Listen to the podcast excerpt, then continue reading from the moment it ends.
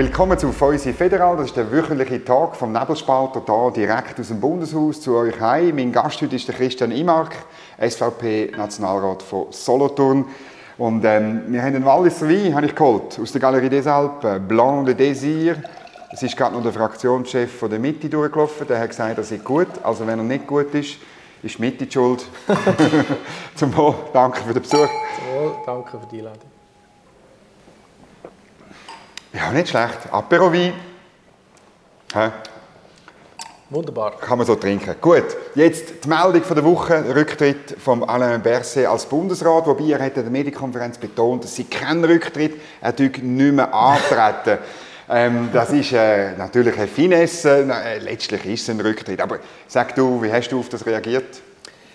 Also es ist erwartet worden, dass er äh, in diesem Sommer geht. Man hätte das schon äh, am, an der Bundesrat, bei den Bundesratswahlen, genau. wo, wo Schneider gewählt worden ist, hat man ja auch, auch aus diesem Grund äh, eine Romand, also eine, eine welschsprechende Frau gewählt, weil man damit gerechnet hat, dass der äh, Bärsegli geht und nachher dann dort eine deutsch-schweizer Person kommen kann. Aber eben von dem her war es keine Überraschung. Also der Tag ist natürlich immer überraschend. Das ja, hätte ja. es auch letzte Woche können machen genau. Ich habe jetzt damit gerechnet, dass es vielleicht im Sommerloch oder eher gegen Ende Sommer geht. Aber äh, ja, er, hat ja da, er ist ja sehr stark im Rampenlicht gestanden, er ist jetzt auch Bundespräsident und äh, hat natürlich auch noch ein paar Sachen hängig. Oder mhm. mit den GPK-Untersuchungen, die wo, wo wenig rühmlich sind. Und wo wahrscheinlich zu Corona, muss man den Leuten sagen. Zu Corona. Das läuft noch, oder? Und, auch, und also, zu den Mails und so. Die ganzen Indiskretionen. Oder? Jawohl. Kommt schon, also, die Art und Weise, wie er, also er ist ein Linker, oder? ich bin ein Bürgerlicher, ich bin mit Filmen nicht einverstanden, mhm. aber er ist eine starke Person, halt nicht mehr durch, wo, wo, wo das linke Gedankengut äh, sehr stark eingebracht hat, aber auch mit Mitteln, wo ja, wo eigentlich sehr, also wo nicht so gern gesehen sind in der Schweiz, oder in dem, was man einfach ein Stück weit probiert, die direkte Demokratie ein bisschen aushebeln oder eben die Medien, Medien bevorzugen, dass sie mhm. äh, günstig schreiben mhm. und so und das, das ist eigentlich ein bisschen eine Machtgehabe, wo man, wo man in der mhm. Schweiz eigentlich nicht so gewöhnt ist. Das Verrückte ist ja wirklich, du, man hat, du hast jetzt angeschnitten, die vielen Skandale von ihm, also seine privaten Sachen, ähm, da ist eigentlich nicht viel hängen geblieben. Äh, jetzt die E-Mail-Affäre, also die, der direkte Draht, wo der CEO von Ringier zu ihm offenbar hatte. Äh, wir Journalisten wissen, dass auch Redaktionen bevorteilt worden sind und nicht nur der Blick. Ähm, und, und so weiter. Es ist wahnsinnig viel passiert. Er hat jetzt sehr, sehr staatsmännisch gesagt, er hat mehr oder weniger das immer geplant. Er hätte schon vor seiner Wahl gesagt, ja, also acht bis zwölf Jahre, länger können wir nicht Bundesrat sein. Nimmst du ihm das ab? Also das kann ja gleich sein, das kann ja schon sein, dass er das so geplant hat. Aber äh, die ganzen Skandal, also nach außen, also gegen, von außen hat man immer das Gefühl gehabt, ja, das perlt an ab, aber ich glaube das nicht. Oder der hat das irgendwie hat man ihm auch angemerkt, dass er vielleicht auch nicht mehr den gleichen Elan hat oder dass er irgendwo gekränkt worden ist oder sich gekränkt gefühlt hat. Ich meine, das ist ja meistens von ihm ausgegangen. Ja, äh, was da, ja also, was zum Skandal geführt hat. Aber ja, ich glaube nicht, dass ihm das nicht geschadet hat. Das hat, das hat auch die Politiker hier und die Leute auf der Straße, die, die wissen das, was da passiert ist und dass da nicht immer alles sauber gelaufen ist. Mhm. Und auf die Dauer äh, trägt das sicher nicht zur Motivation mhm. bei, aber es kann natürlich trotzdem sein, dass er die, die Zeitspanne von zwölf Jahren äh, für sich vorher hatte. Mhm. Aber ich bin sicher, dass dass jetzt die, die letzten Monate, die für ihn weniger gut gelaufen sind, sicher dazu beitragen haben, dass er geht. Und das spielt ja keine Rolle. Es ist immer ein Rücktritt, ob er nicht mehr antritt oder ob er jetzt sagt, er tritt sofort zurück. Das, spielt, das macht gar keinen Unterschied. Er hört einfach auf. Genau. Jetzt gibt es noch so politisches Erbe. Also ich meine, es gibt eine BVG-Abstimmung äh, nächsten März wahrscheinlich wird die sein, oder? Da ist er dann nicht mehr dabei. Ähm, äh, die IV, äh, die, Schulden von der IV tilgen, das hat er auch nie gemacht, hat er sollen. Das Parlament fordert ihn auf, seit etwa zehn Jahren, das zu machen, macht er nicht. Gesundheitskosten. Gesundheitskosten. Äh, ich meine, er hat vorher an der Medienkonferenz gesagt, er hätte die Medikamentenpreise aber da, aber Gesundheitskosten für die Menschen in diesem Land gehen immer ob sie. Äh, bei der AHV hat er dank dem Parlament hat er letzten Herbst einen Erfolg gehabt, aber es war ja nicht unbedingt sein Erfolg gewesen, oder? Es ist glaube ich mehr, die Bürgerlichen haben das immer aufgezwungen. Ich meine, und da gibt es überall noch Baustellen in einem Dossier. Das ist so. Also eben, äh, Gesundheitskosten, das ist, ohne Reformen wird man die nicht runterbekommen, ohne dass man die Anreize verändert, ohne dass man auch Leistungen hinterfragt. Oder? Heute, heute äh, wird ja operiert äh, im. Teufel ein Ohr ab, oder? spielt alles keine Rolle, ob es sinnvoll ist oder nicht, wird gar nicht entschieden, sondern es geht eigentlich viel zu fest ums Business. Das ist eben, und dann mit, mit der AHV, IV, Klar ist das immer ein eine Baustelle. Man muss ja sehr weit in die Zukunft schauen. Oder? Man mhm. muss ja 30 Jahre in die Zukunft schauen, um die Reformen an, anzustoßen. Und, aber es ist auch sicher, ähm, gibt's auch, äh, ist auch, man muss halt mehrheitsfähige Lösungen bringen. Das ist jetzt einfach gesagt. Mhm. In, in diesem Bereich. Oder? Und man kann nicht einfach das linke Parteiprogramm durchzwängen mhm. und man kann auch nicht das rechte durchzwängen. Es ist sehr schwierig, mhm. die Reformen zu machen, aber da braucht es natürlich schon einen Bundesrat, der mhm. top motiviert ist. Und mir dunkt jetzt, äh, die grosse, allzu grosse Motivation mhm. hat man bei ihm äh, nicht mehr so gespürt. Ihm ist offenbar jetzt wichtig gewesen, zu sagen, dass er nicht unter Druck geht das ist immer wichtig. Also, also, Aber es ist ja schon ein bisschen Druck auch da. Sie gehen ja dann immer dann, wenn, sie, wenn es niemand mehr schreibt. Oder? Das wissen wir genau. Journalisten auch. Genau. Es gibt, also, darum, wir haben genau. wirklich auch beim Nebelspalt, wir haben nie mehr darüber geschrieben, dass er soll gehen soll. Ja. Weil sonst geht er nämlich nie. Oder? Und jetzt hat er noch die Abstimmung gewonnen, die Verlängerung vom Covid-Gesetz. Und, und ich glaube, das ist jetzt äh, für ihn die taktischen Dinge. Also, du, du, hast nicht, du bist Umwelt- und Energiepolitiker, aber Du hast jetzt betont, er äh, hat für die Reformen Allianzen schmieden. Hast du ihn mehr, hast du ihn über die erlebt oder gehört, dass er so Allianzen schmiedet über Parteigrenzen hinweg, oder ist er mehr der Sozialdemokrat mit einer Agenda? Was ja, natürlich eine sehr starke Agenda gehabt und hat probiert, äh, das durchzudrücken. Aber dass das ist eben in diesem Bereich halt schwierig ist, mhm. das hat jetzt gerade eben die, die AHV-Reform gezeigt. Oder? Wenn jetzt das Parlament dort nicht, nicht, nicht deutlich korrigiert mhm. hat, wird das nie im Leben durchkommen. Mhm. Und, und, und ich glaube, es gibt keinen anderen Bereich, wo man so stark muss Allianzen schmieden muss wie in diesem wie in, dem, äh, Sozial, in den Sozialversicherungen. Sonst ist einfach von Anfang an mhm. gestorben. Aber er war überhaupt nicht der Typ. Gewesen. Er hat immer probiert, sein, sein Ding durchzuziehen. Mhm. Darum, hat, darum ist das auch passiert mit diesen ganzen Indiskretionen. Man hat einfach die Leute vor vollendete Tatsachen stellen mhm. Und ähm, eben, ist vorher schon gesagt, so ist nicht unbedingt die Art und Weise, mhm. wie, man, wie man es in der, Schweiz gerne sieht. Mhm. Müsste man, der Nachfolger, die Nachfolgerin müsste vielleicht ein bisschen konzilianter Sozialdemokrat sein, deiner Meinung nach dem Fall? Oder wie siehst du es? Oder aus seiner Sicht, man muss ja auch immer aus seiner Sicht mhm. schauen ist natürlich schon ein starker Bundesrat gewesen, mit einer, mit einer Zweifellos. Mit Im Bundesrat Aura. hat er auch sehr viel durchgebracht. Er war auch ein Magistrat gewesen, das, das mhm. muss man ihm zugestehen. Er hat natürlich einfach 180 Grad die falsche Politik gemacht aus meiner Sicht, aber aus seiner Sicht hat er es schon gut gemacht und ich würde mir natürlich, ich hätte natürlich lieber äh, eine Person, die wo, wo mehr konsensorientiert ist, damit dass die Lösungen eher ein bisschen bürgerlicher werden. Mhm. Mhm.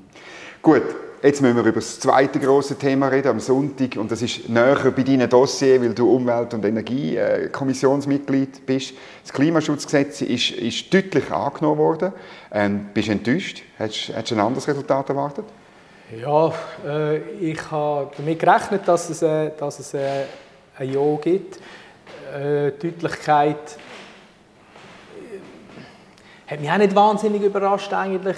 Äh, es ist einfach ein Gesetz gewesen, wo halt die äh, unfassbaren Ziele beinhaltet hat und man hat nachher der Bevölkerung können sagen, ja, das ist, es ist kein Problem, das zu erreichen, sagen die Linken immer, es ist alles kein Problem mit ihren ganzen Luftschlössern, die sie immer aufbauen.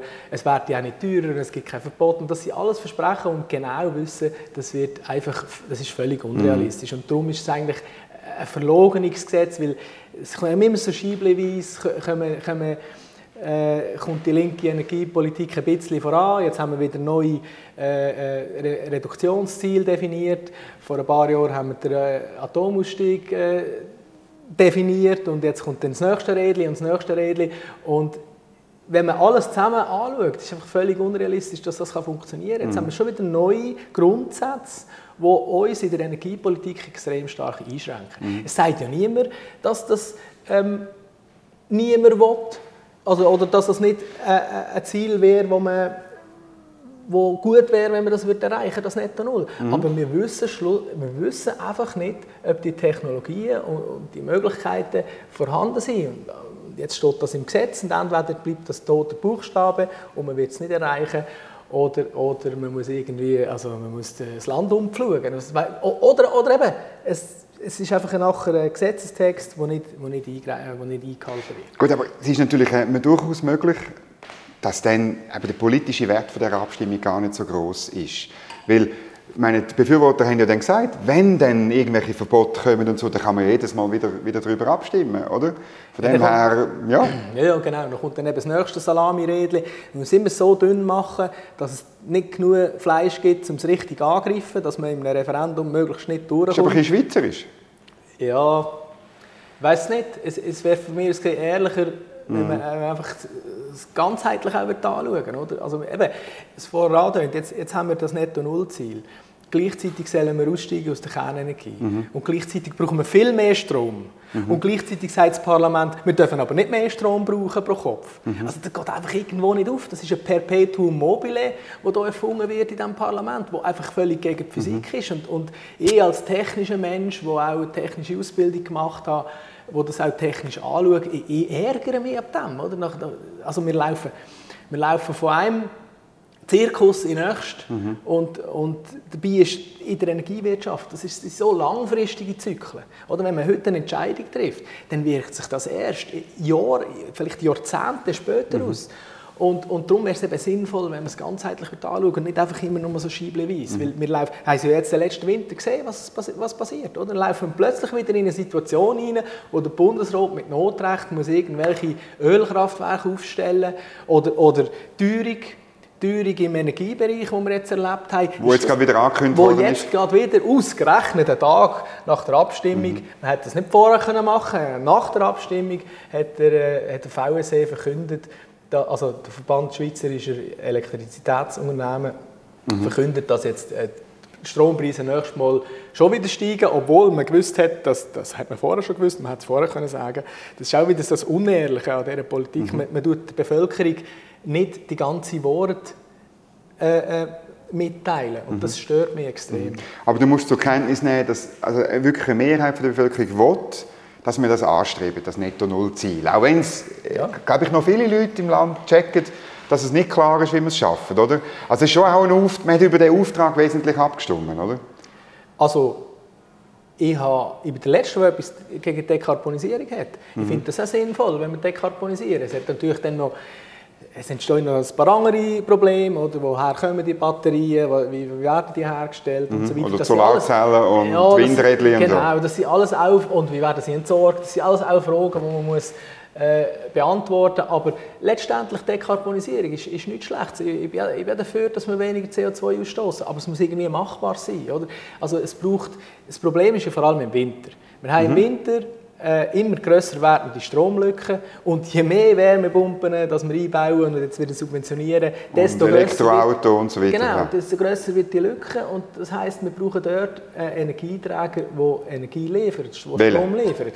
Und, und jetzt mit dem Mantelerlass, also mit dem Bundesgesetz zur Förderung von den erneuerbaren ja. Energien hat man zwar auch wieder grosse Ziele drin, aber ob die erreichbar sind, das ist, also ich setze da ein sehr, sehr grosses mhm. Fragezeichen, weil die einfach nicht den Strom liefern, wenn wir den Strom mhm. müssen haben. Mhm. Man sieht ja jetzt, wie die, äh, wie die ähm, Solar- alpine Solarprojekt ja. hier zusammenschmelzen. Genau, also äh, gerade diese Woche wieder Gondo Solar. Ja, Gondo Solar. Krengelsch, also das andere ja. Projekt ist äh, vor drei Wochen äh, reduziert worden um zwei Drittel und das jetzt um 44 Prozent. Genau.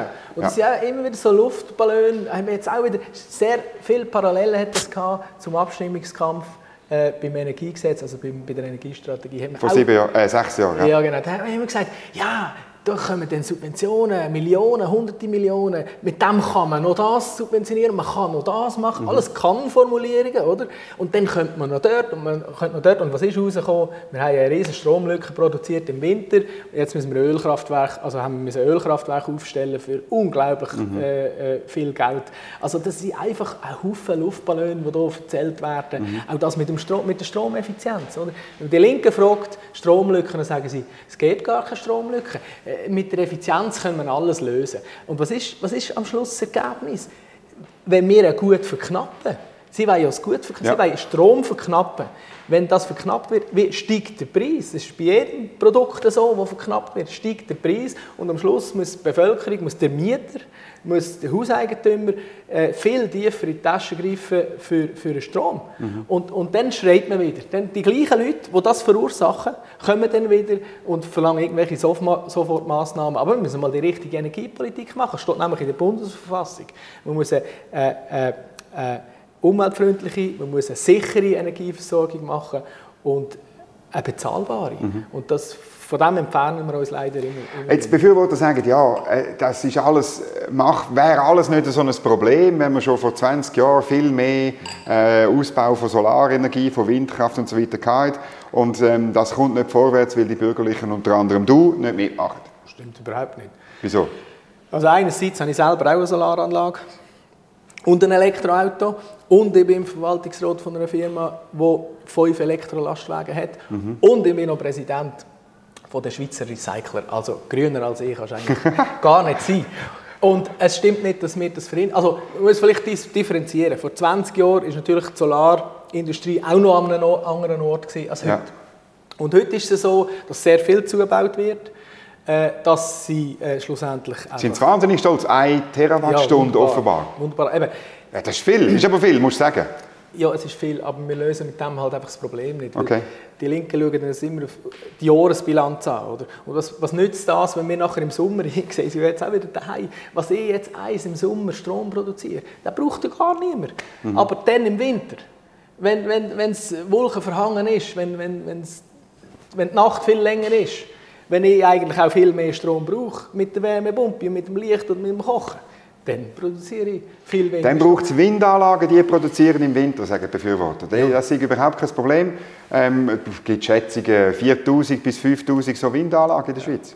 Eben, das ist, äh Auf dem Jura, wo du, wo, wo du wohnst, hat es sicher irgendeinen Hügel hinter dem, oder? Ja, also selbst auf dem Jura sind die Windvoraussetzungen sehr schlecht. Man kann Sinn macht das dort, an Küstenregionen, onshore, offshore. Äh, dort kann man sehr grosse Strommengen produzieren mit, mit Windkraftanlagen. In der Schweiz äh, sind wir da viel, viel schlechter. Also die 300 Tage im Jahr steht so ein Windkraftwerk. Mhm. Und, äh, das, und, und wenn man da überlegt, wie viel es das kostet und mit, mit, mit dem, also es ist ja alles subventioniert, das würde es ja auch niemand machen, mhm. das Aufstellen und die Wälder roden für die Zugänge und nachher äh, trägt das Windrad gar nicht. Und was ist denn, wenn, was ist denn, wenn jetzt, es gibt ja auch im Wintertag, wo es nicht so fest windet. Was ist denn? Dann brauchen wir ja gleich eine redundante Energieversorgung. Wir brauchen ja auch mhm. dann Energie. Und mit, dem mit diesen unzuverlässigen Energieträgern kann man einfach nicht äh, äh, seriös rechnen. Und darum braucht es Darum brauchen die Deutschen so viele Gaskraftwerke. Wir werden wahrscheinlich auch mehr Gaskraftwerke da, brauchen. Das ist meine Frage. Was braucht man denn? Weil die dann immer können angelassen werden wenn der Wind eben nicht weht. Oder? Mhm. Und das Ganze ist einfach eine unseriöse Energiepolitik, die immer wieder teurer wird, auch weil es redundant ist. Oder? Weil, weil wir haben eine, eine Schönwetter-Stromproduktion und wir haben eine Stromproduktion, für wenn die Sonne nicht scheint und wenn der Wind nicht weht. Und beides zusammen kostet einfach Geld. Und über das Netz haben wir gar noch nicht geredet. Das sagt ja auch der Bundesrat und das hat jetzt auch langsam der Ständerat gemerkt. Was, 90, 90 Milliarden, glaube ich, oder? Was das heisst mhm. im Zubau von der Netz, also mhm. da ist damit eingerechnet die Leitungen im Boden, Transformationen, äh, äh, Trafostationen, es viel mhm. mehr braucht, und Speicherung. Mhm. Das braucht unser Netz ist nicht auf die, PV, auf die massive PV-Schlacht ausgerichtet. Mhm. Und, und, Investitionen ins Netz werden also aber es gibt eine Schätzung genau von Swissgrid rund 90 Milliarden, 95 Ja, es gibt aber einen Teil von dieser Investition, mhm. muss man sowieso machen, und ja, einen anderen genau. Teil nicht. Und da, ich als im Kopf der, den man nicht machen muss, ist etwa 45 Milliarden ja, ja, Zusatz. Aber das, genau. ist, das, ist, massiv, das ist enorm viel Geld. Stellen Sie sich vor, mit diesen 45 Milliarden, wie viele Kernkraftwerke also, da kann man 10 Kernkraftwerke aufstellen mit dem. Also, das ist jetzt meine Frage. Was soll man denn machen? Ähm, was ist denn eine seriöse Energiepolitik? Wie es in der Bundesverfassung steht, ich weiß, es klingt jetzt vielleicht ein bisschen... Äh, Äh, Staatsmännisch? nein, ja, nein. Es, sie, nicht, ist nicht wegen nichts sind die Grundsätze in der Bundesverfassung Ja klar, man hat sich etwas überlegt Man hat sich etwas überlegt und heute kommt man immer mit so Tageshypes, wo man, wo man eigentlich die Grundsätze die gut sind, von der Vergangenheit über Bord werfen, als man die linke Politik zum, zum, äh, äh, zum Erfolg kann führen Nein, es ist klar, oder? Es, braucht, es braucht verfügbare, bezahlbare äh, und umweltfreundliche Energie, also Strom und mhm. Energie. Also Strom ist, ist, ja Energie, aber Energie ist nicht nur Strom. Genau, es gibt auch noch Öl und Gas, genau. wir ja nicht mehr wollen. Genau. genau. Und wenn das verfügbar ist, äh, dann, dann, ist es auch, dann ist es auch bezahlbar. Jetzt womit? Wie produzieren wir das? Also es gibt eben, kurzfristig haben wir jetzt gesehen, was man machen kann in diesem Winter. Wenn man kurzfristig zu wenig Strom hat, dann kann man nichts anderes machen, als ein Öl- oder ein Gaskraftwerk anstellen. Weil das hat man sehr schnell, das ist zum Teil auch mobil, das mhm. kann man einfach anstellen und laufen. Mhm. Wenn man mittel- bis, bis, bis, langfristig plant, dann kommt man nicht drum herum, äh, also respektive kommt man nicht drum dann muss man die beste Technologie nehmen. Und das ist, äh, das ist Kernenergie. Kernenergie tut pro Kilowattstunde produzierter, produziertem Strom am wenigsten CO2 ausstoßen und auf die, auf die Laufzeit gerechnet ist es auch von der günstigsten Energie. Und man muss immer aufpassen, wenn man über den Preis von der Energie redet, muss man immer schauen, zu welchem Zeitpunkt. Mhm. Sommer oder Winter. Mhm. Und logischerweise ist, wenn die Energie knapp ist, und das ist ja bei uns im Winter der Fall, hat sie dort einen anderen Preis als im Sommer, wenn sie eben nicht knapp ist. Mhm. Also man kann nicht einfach generell der, vom Energiepreis reden und sagen, ja, äh, muss Photovoltaik zubauen, weil im Sommer äh, kostet, die, kostet die Energie nichts. Mhm. Aber wir müssen ja im Winter müssen wir zubauen. Also nachher müssen wir, von mir aus gesehen, äh, müssen wir nachher das Kernenergieverbot aufheben. Jetzt, wie machen wir das? Wir haben eine Volksinitiative. Die Blackout-Initiative. Blackout-Initiative, genau. dort geht es genau um das. Oder? Dass man die Energiepolitik so macht, ohne Denkverbot, ohne Technologieverbot. Mhm. Bevor es die, Energie, äh, bevor es die Volksinitiative nicht eingereicht ist, passiert nichts. Wir haben mehrere Vorstöße, mehrere Anträge. Es ist immer abgelehnt worden abgelehnt. oben. Ja, das ist so. Die Mehrheit hier oben will von dem nichts wissen, von der Kernenergie. Wenn die Initiative eingereicht ist, kommt das Parlament unter Druck. Dann, dann muss sie entweder sagen, es geht uns nicht an, die Bevölkerung soll abstimmen. Mhm. Dann muss die Bevölkerung über die Volksinitiative abstimmen. Oder Möglichkeit zwei, man macht einen Gegenvorschlag. Mhm. Das heißt, man kommt auf einzelne Punkte, die in dieser Volksinitiative stehen, geht man ein. Und das wäre äh, eigentlich das Sinnvollste, weil man muss nicht nur das Neubauverbot von der Kernkraftanlagen aufheben, man muss auch das ganze Kernenergiegesetz überarbeiten. Nämlich muss man die Bewilligungsverfahren, also wenn man das aufmachen will, wenn man sagen neue Kernkraftwerke sind in Zukunft bewilligungsfähig, dann muss man auch den ganzen Bewilligungsprozess anschauen.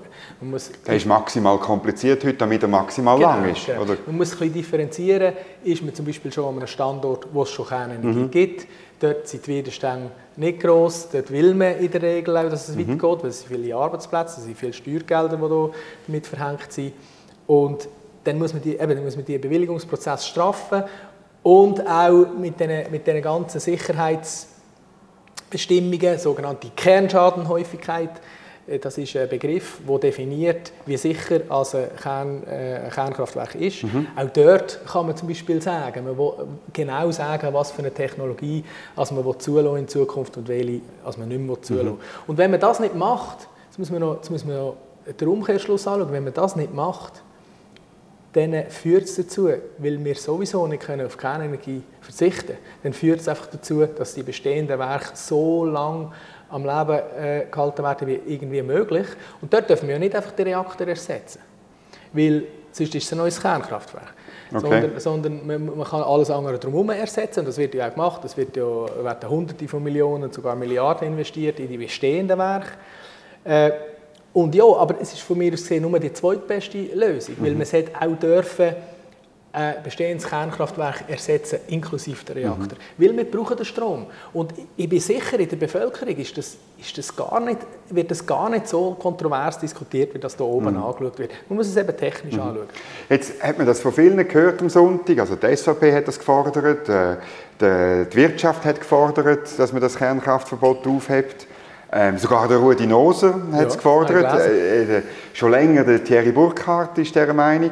einfach vom Albert Rösti habe ich nicht so viel gehört. Ich meine, hat er nicht müssen ein bisschen deutlicher sagen, ja, also wenn das jetzt nicht geht mit Solar und Wind, irgendwie bis in einem Jahr oder so, dann müssen wir doch, äh, äh ja, müssen wir halt neue Technologien, er hat es ja nicht müssen mit Namen nennen, aber einfach, ja, er hat schon in die Richtung gesagt. meine, es muss doch einmal, man muss einmal herausfinden, klappt es oder klappt es nicht. Und ich meine, man kann nicht einfach nicht ewig warten und noch mehr Versprechungen. Nein, äh, ja, okay. er hat gesagt, das sind sehr herausfordernde Ziel. Das sagt er jetzt überall, wo er ja. ankommt. Und es braucht einfach sehr viel mehr Strom und für das braucht es äh, einen Zubau. Und er, er tut jetzt natürlich immer den Mantelerlass, also das Bundesgesetz genau. über die erneuerbaren Energien. Da geht es, muss sagen, um Wasser, um Solar und um Wind. Genau. Und Biogas, genau. Und das, das, ist jetzt die nächste Geländekammer für ihn, wegen dem redet er immer von dem.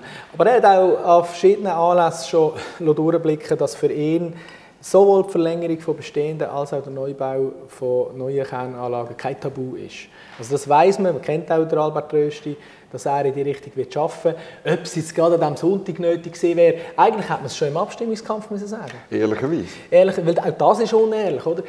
Äh, die Link, links Gut, er hätte es nicht dürfen, wegen Kollegialitätsprinzip. Ja, aber ich meine, er hat es ja. technisch können begründen. Ja, er können sagen, wenn ihr äh, netto null weit, dann heisst das einfach, dass wir keine Energie weiterhin äh, mhm. werden haben. Und ich sehe das Problem nicht. Ich sehe das Problem ja, ich hätte es gut gefunden, ja. weil es wäre es wär natürlich, aber das ist ja jetzt, ja, wie soll ich sagen, äh, seine Rolle hat er natürlich gefunden und er hat seine spezielle Rolle, das ist klar, das ist allen klar. Aber gleich, weißt du, gerade der Alain Berset war ja ein Meister in dem, im Ausreizen vom Kollegialitätsprinzip und etwa die mal einen Ballon fallen oder mal etwas klar machen und so. Ähm, das darf man eigentlich schon, das muss man schon ein bisschen herausfinden. Man kann mehr, glaube ich, als er ja, gemacht hat. vielleicht kommt das noch. Ja. ja. Es ist jetzt, ist jetzt noch nicht so wahnsinnig lang im Amt. Ich glaube schon, dass äh, wenn er jetzt wieder eine neue Kollegin oder einen neuen Kollegen im Bundesrat bekommt und dann langsam nicht mehr gerade der ganz äh, Amtsjüngste ist, kann gut sein, dass, mhm. das, äh, dass er das auch noch wird, ein bisschen mhm. mehr ausreizen Aber bis jetzt ist es sehr, sehr zurückhaltend mhm. gesehen, das stimmt. Jetzt noch etwas anderes. Du hast in der, in der Session einen Vorstoß eingereicht, der Bund soll den Bundesplatz da vorne, der Stadt Bern, abkaufen. Hast du willst du einfach, die Stadt Bern ist ja faktisch pleite, äh, willst, du, willst du ihnen Geld geben? Oder was ist der Grund genau für das? Genau, nein, ähm, also der Punkt ist, also zuerst muss man sagen, der Bundesplatz gehört eben der Stadt Bern.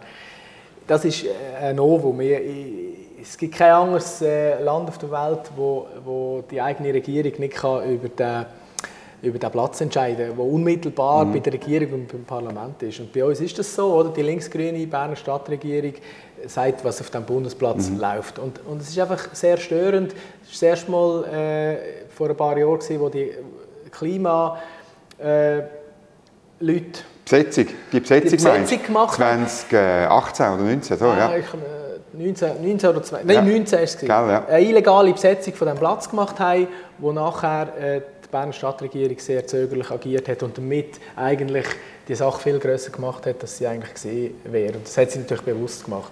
Und jetzt ist der Frauenstreik da gewesen, oder nein, sie heißt ja nicht Frauenstreik, es ist ja die feministische... Ein feministischer Streik. Feministischer Streik, genau. Und äh, es ist einfach... Äh, während der Session ist früher immer der Grundsatz gewesen, es ist sogar festgeschrieben im Reglement, dass während der Session keine Demonstrationen mhm. bewilligt werden. Mhm.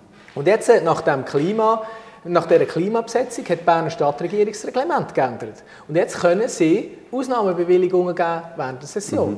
Und das haben sie jetzt hier gemacht mit dieser feministischen Bewegung. Also sie ein paar tausend Leute auf dem Bundesplatz gesehen und gleichzeitig sind hier Politikerinnen ausgegangen im, im, im Bundeshaus.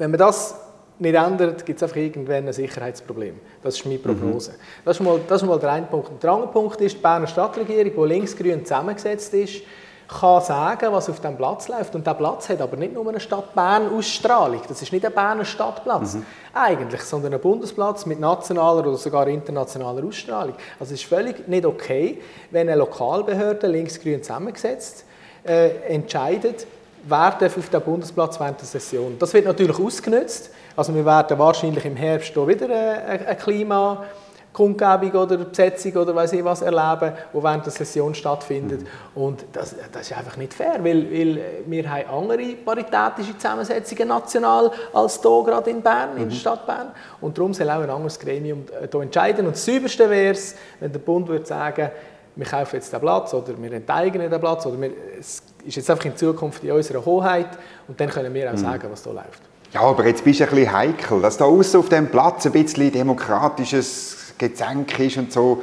Ähm, das ist doch eigentlich, das ist, zeigt, dass wir eine lebendige Demokratie sind. Komm.